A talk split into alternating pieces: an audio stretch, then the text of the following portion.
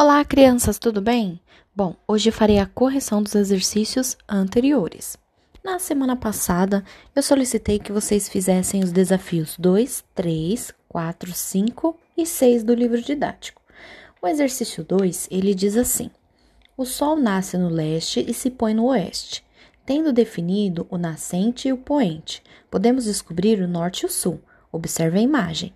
Ela mostra João descobrindo o norte e o sul do lugar onde ele mora. Então, aqui nós temos a imagem de João, e a partir desta imagem nós temos que responder as seguintes questões: A. Para que lados João levantou os braços para determinar onde estão o norte e o sul? Então, o ideal é dizer que o braço direito ele deixou apontado para o leste e o braço esquerdo apontado para o oeste. Na questão B, o que está à frente de João e atrás dele? Na frente está o ponto cardial norte e atrás o ponto cardial sul. Na questão C, é: na imagem ao lado estão os pontos cardiais e entre eles os pontos colaterais. O estado onde você mora está em qual região do Brasil? Então é correto afirmar a região sudeste.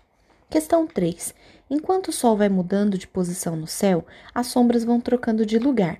Observe a sombra da árvore em cada fotografia e assinale em qual posição está o Sol em cada momento. Então, na questão A, é correto afirmar que o Sol está acima da árvore. Na questão B, é correto afirmar que o Sol está à esquerda da árvore. Na questão, na questão C, é correto afirmar que o Sol está à direita da árvore. Na questão 4, vocês terão que fazer uma experiência e depois fazer uma ilustração que represente essa experiência e as suas conclusões, tanto na letra A quanto na letra B. Na questão 5, leia esse pequeno texto e, com o auxílio de uma lâmpada ou uma lanterna, é, ou até a própria lanterna do celular, faça essa experiência para chegar às seguintes conclusões. A. A bola inteira fica iluminada pela lanterna? Então a resposta correta é não. B. O que acontece quando eles giram a bola? A luz ilumina outras áreas da bola. Então essa é a resposta correta da letra B. C. Quando o pedaço de fita crepe está iluminado, é dia nesse lugar e do outro lado da bola é noite. Então é isso que é o correto afirmar. Questão D. Escreva uma explicação para o dia e para a noite, após realizarem a atividade com seus colegas. Então, após essa atividade e assistir os vídeos propostos, você terá subsídios para responder essa questão. Então, aqui vou fazer a minha conclusão. O dia e a noite acontecem porque a Terra gira no espaço.